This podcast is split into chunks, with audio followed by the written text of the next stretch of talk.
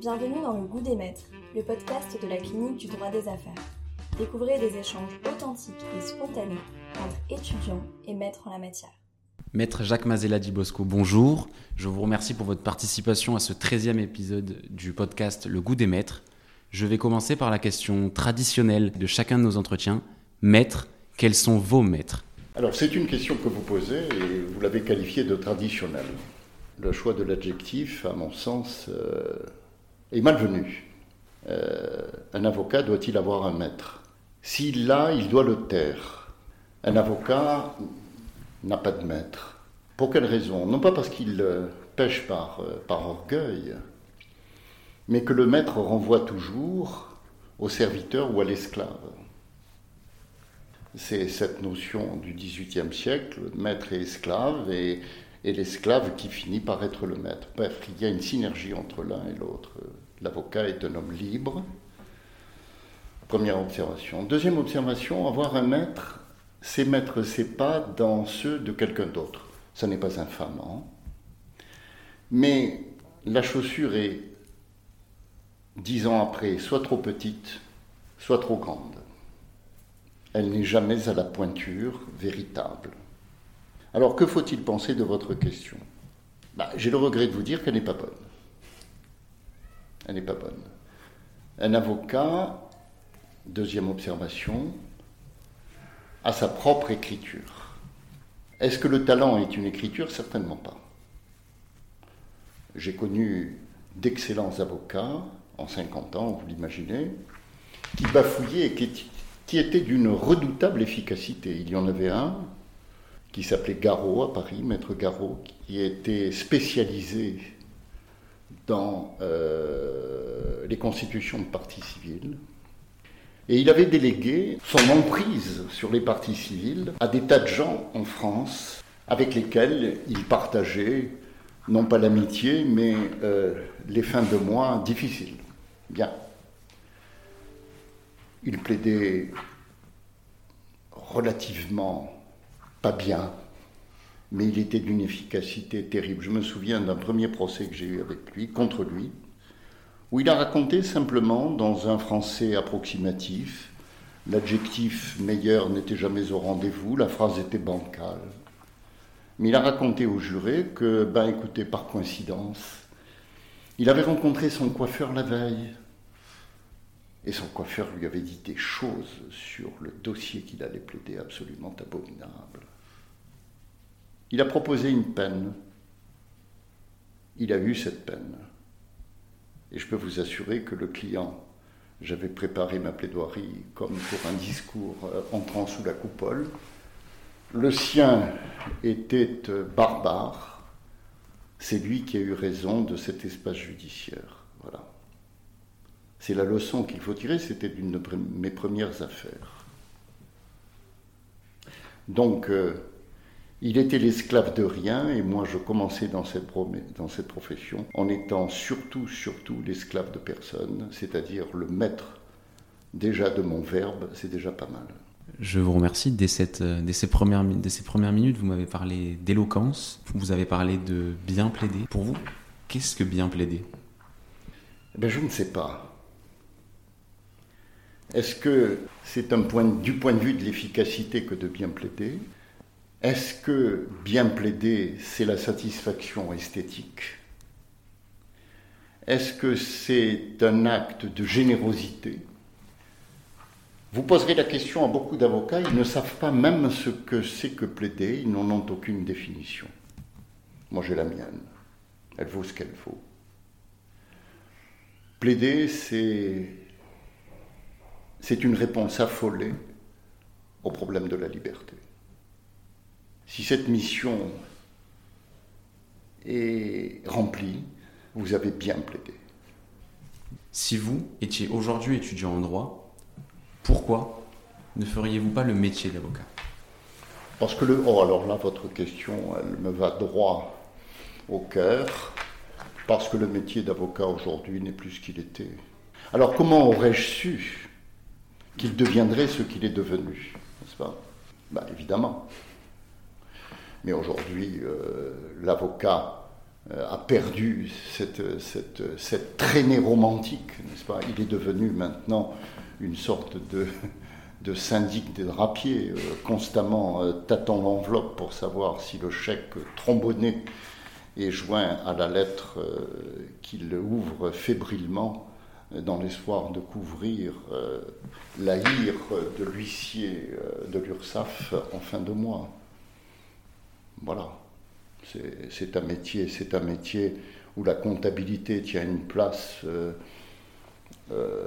essentielle avec euh, cette percée euh, de l'informatique.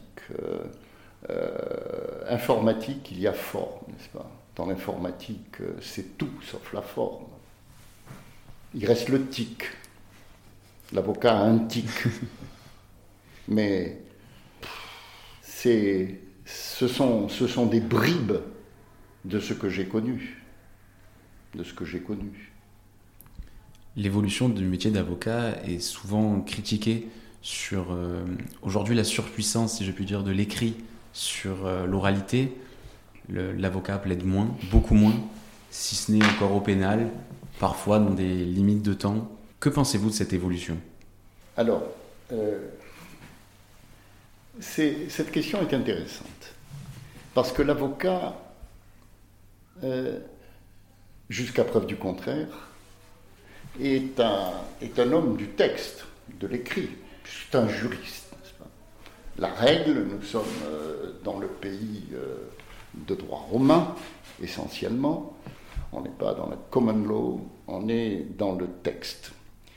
Et, de manière surprenante, de manière surprenante, euh, le juriste est attaché à l'oralité. Et ce qui est intéressant, c'est ce combat entre le texte et l'oral. Pour quelle raison l'oral vient-il se substituer au texte? L'interrogation est tragique.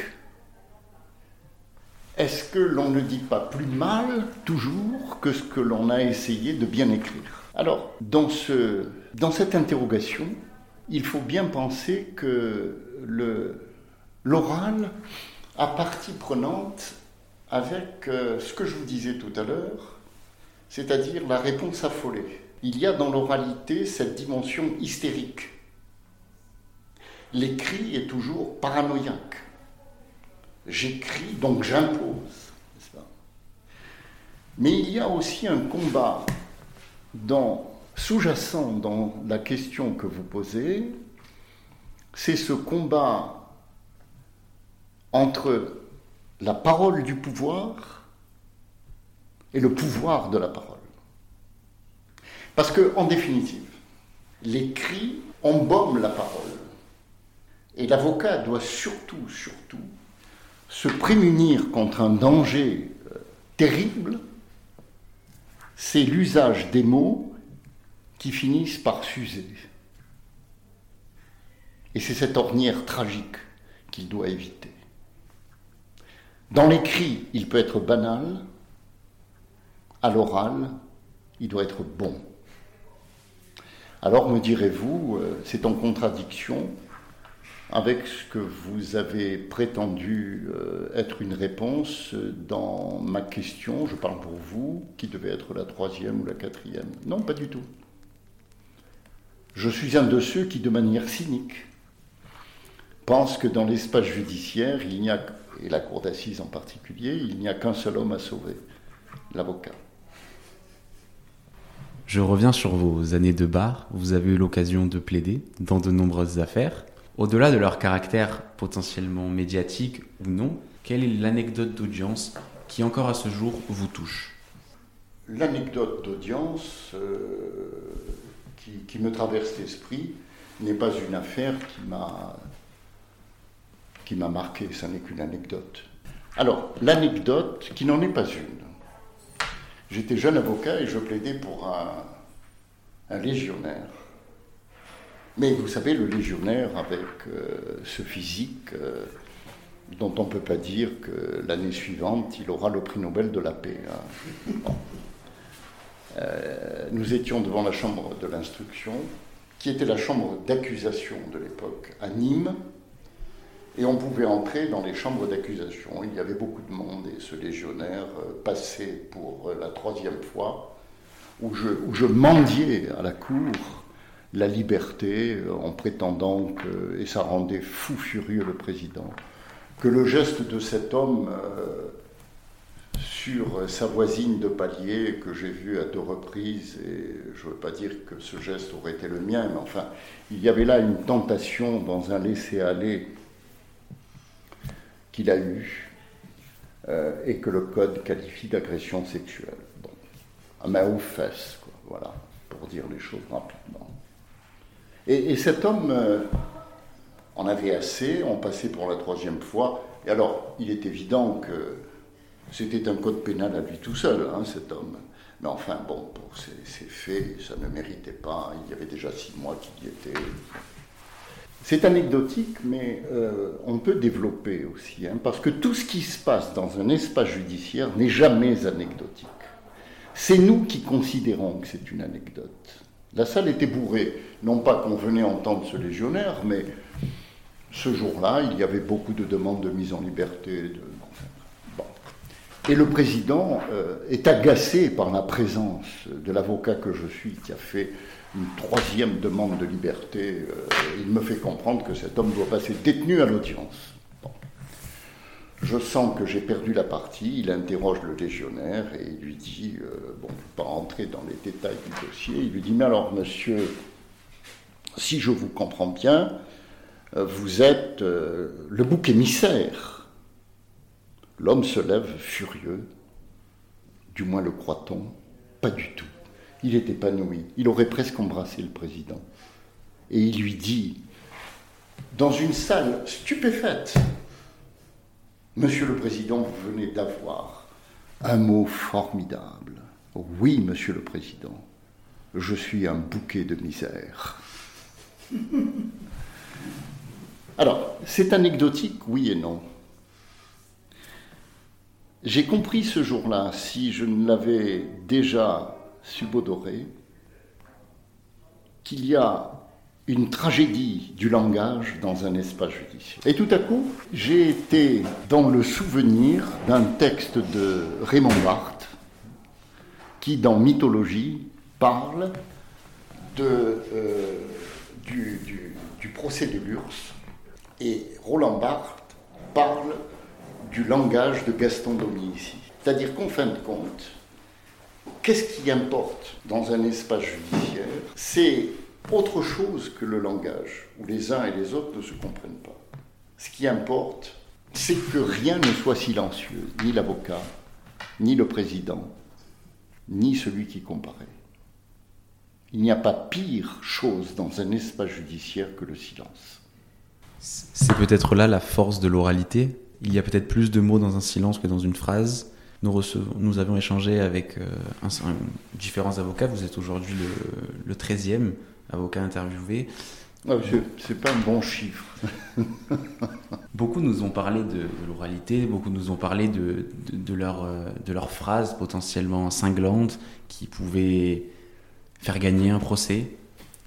Certains, plus rarement, nous ont parlé de ces silences, comme vous évoquez, de cette euh, capacité au travers du regard d'une personne, de l'avocat ou d'un prévenu, qui au fond disait peut-être effectivement bien plus que tous les mots que pouvait prononcer l'avocat ce jour-là.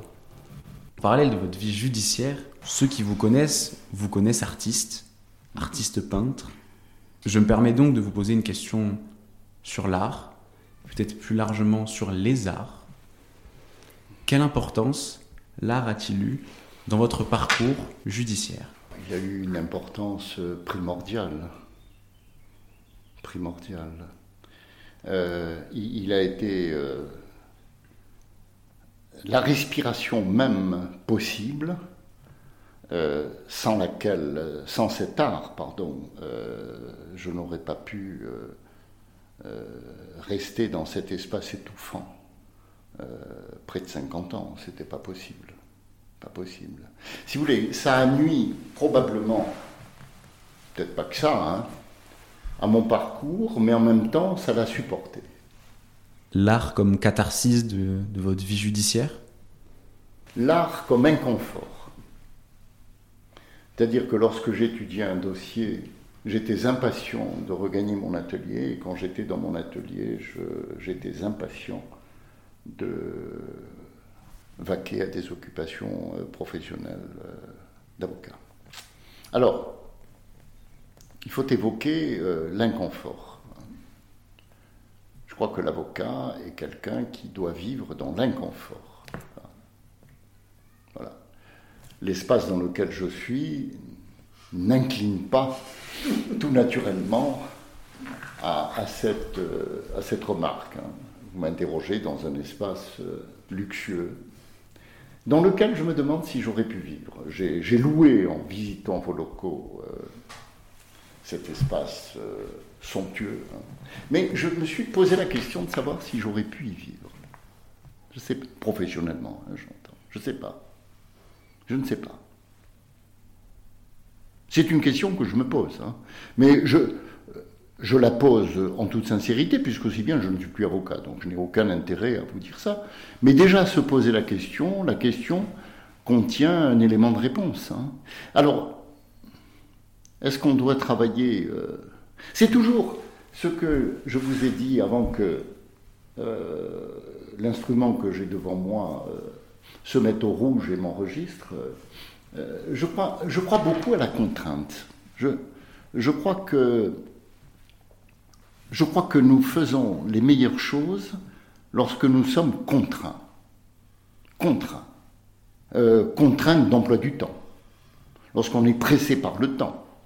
Lorsque le temps nous est compté. Lorsque le magistrat nous dit, maître, avec euh, un, point de perfidie, il faut bien le dire, vous avez dix minutes. Vous, lui signifiez que de toute façon, vous n'allez pas mériter le reproche anticipé qu'il est en train de vous faire, le bougre.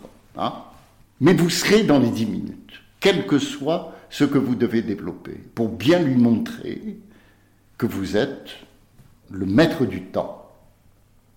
Et l'emploi du temps, personne ne doit vous dire ce qu'il doit être. Nous retrouvons cette idée de, de liberté dans la contrainte. Tout à fait.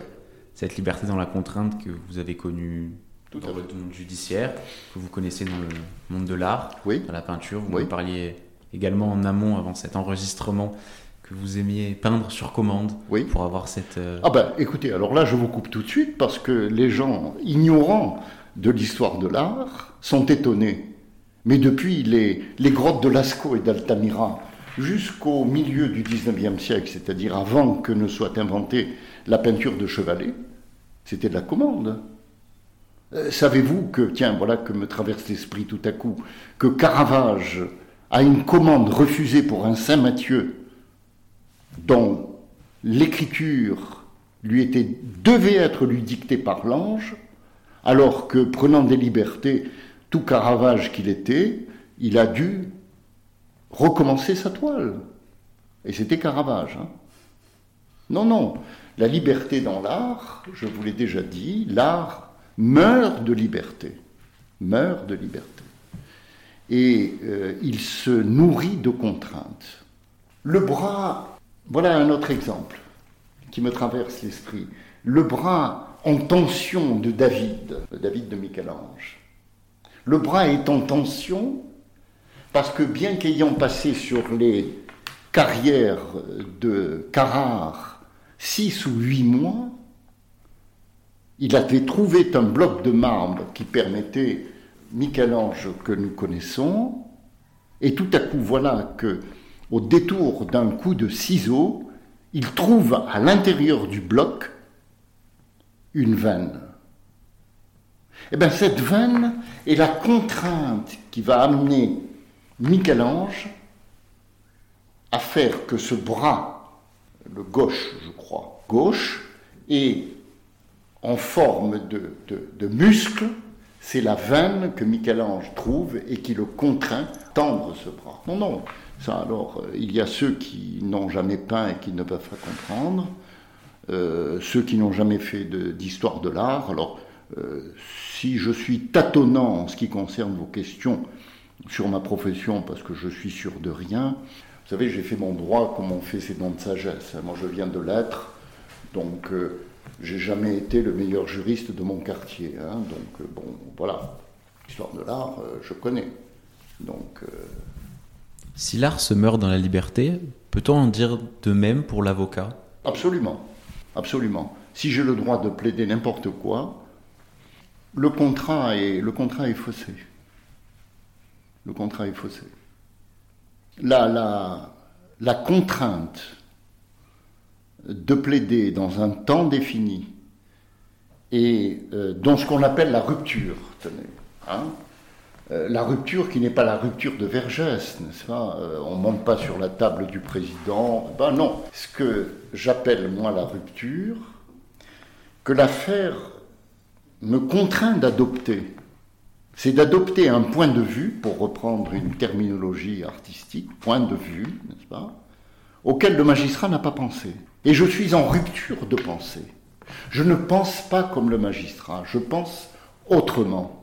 Je vais bien évidemment, après lui avoir signifié qu'il ne pense pas comme moi, lui démontrer que je pense bien. Mais qu'avec un peu de temps, l'intelligence très grande qu'il a, il aurait pensé comme moi. Car en fin de compte, il y a un malheur dans une salle d'audience qui guette l'avocat. C'est d'être plus intelligent que son juge. Nous avons déjà beaucoup échangé sur différents thèmes, l'éloquence, l'art, votre vie judiciaire.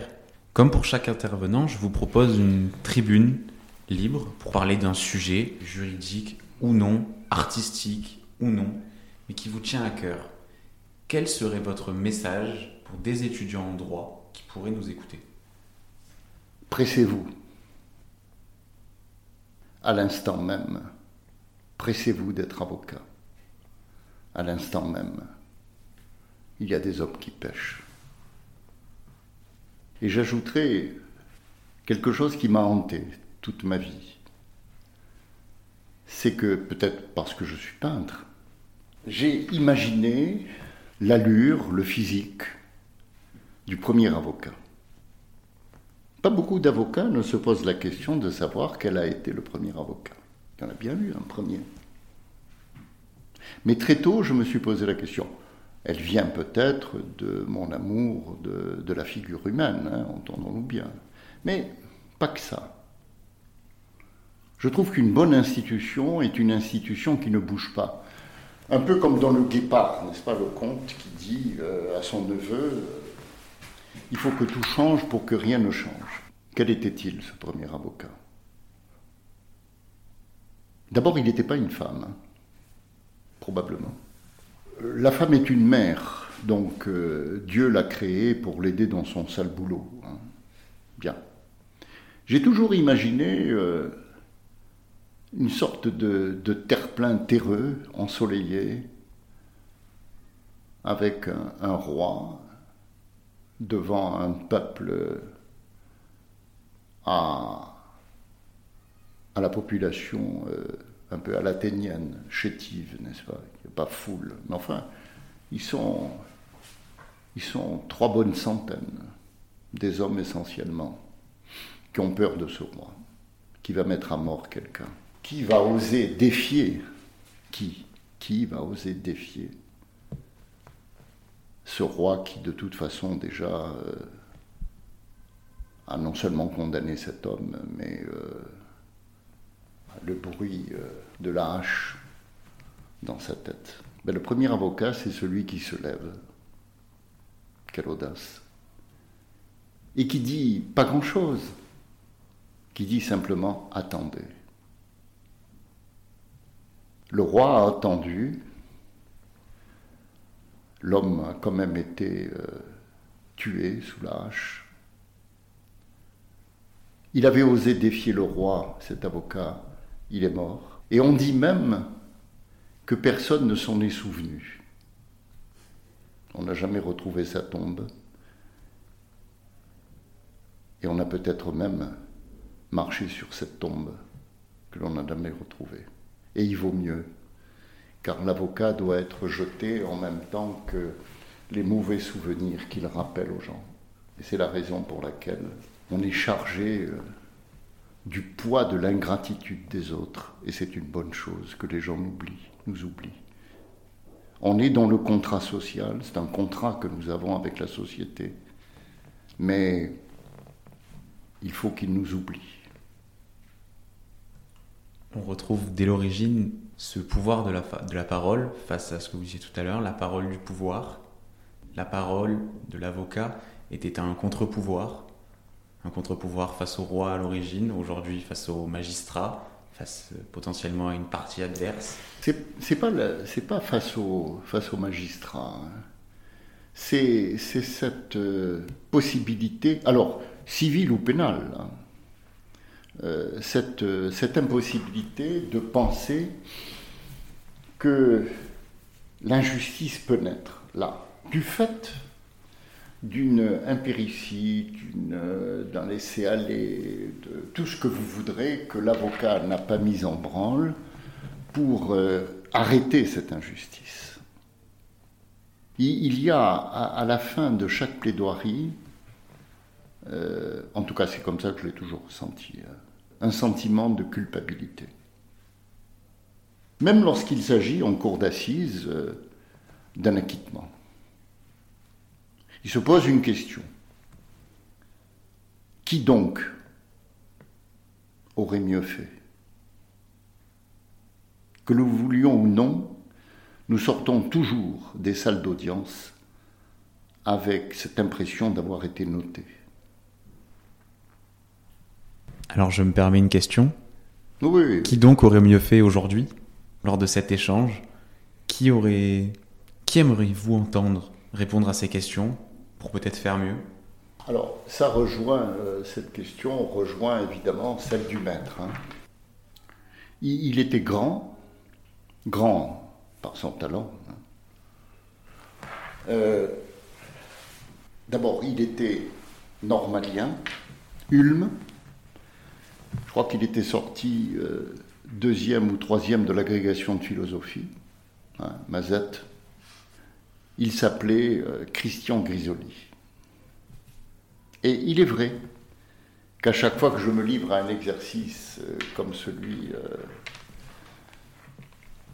de vos questions, c'est vrai que je me pose la question, comment aurait-il répondu à cette question? C'est un homme que j'ai découvert de dos. Il plaidait. Je suis rentré dans une salle d'audience la cour d'appel d'Aix. Et il plaidait une affaire tout à fait banale, il plaidait pour euh, des Parisiens euh, imbéciles et criminels. Ils avaient, euh, en roulant à fond, heurté une petite fille dans le Haut-Var, probablement pressée d'arriver au, au, camping Les Mouettes de la côte et il plaidait pour les malheureux parents de cette petite fille. Et lorsque je suis sorti, je ne l'ai pas vu, il était de dos, j'étais dans le public, j'étais seul. Qui assiste à une audience comme ça? Et quand je suis sorti, parce que j'étais venu, je travaillais dans un garage, j'ai dit que j'accompagnais le, mécanicien, j'ai dit au mécanicien, c'était deux ans avant que je ne prête serment, je n'avais pas euh, vocation à devenir avocat.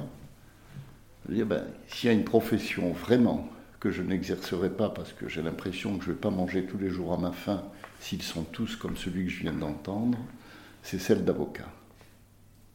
Christian Grisoli. 35 ans après.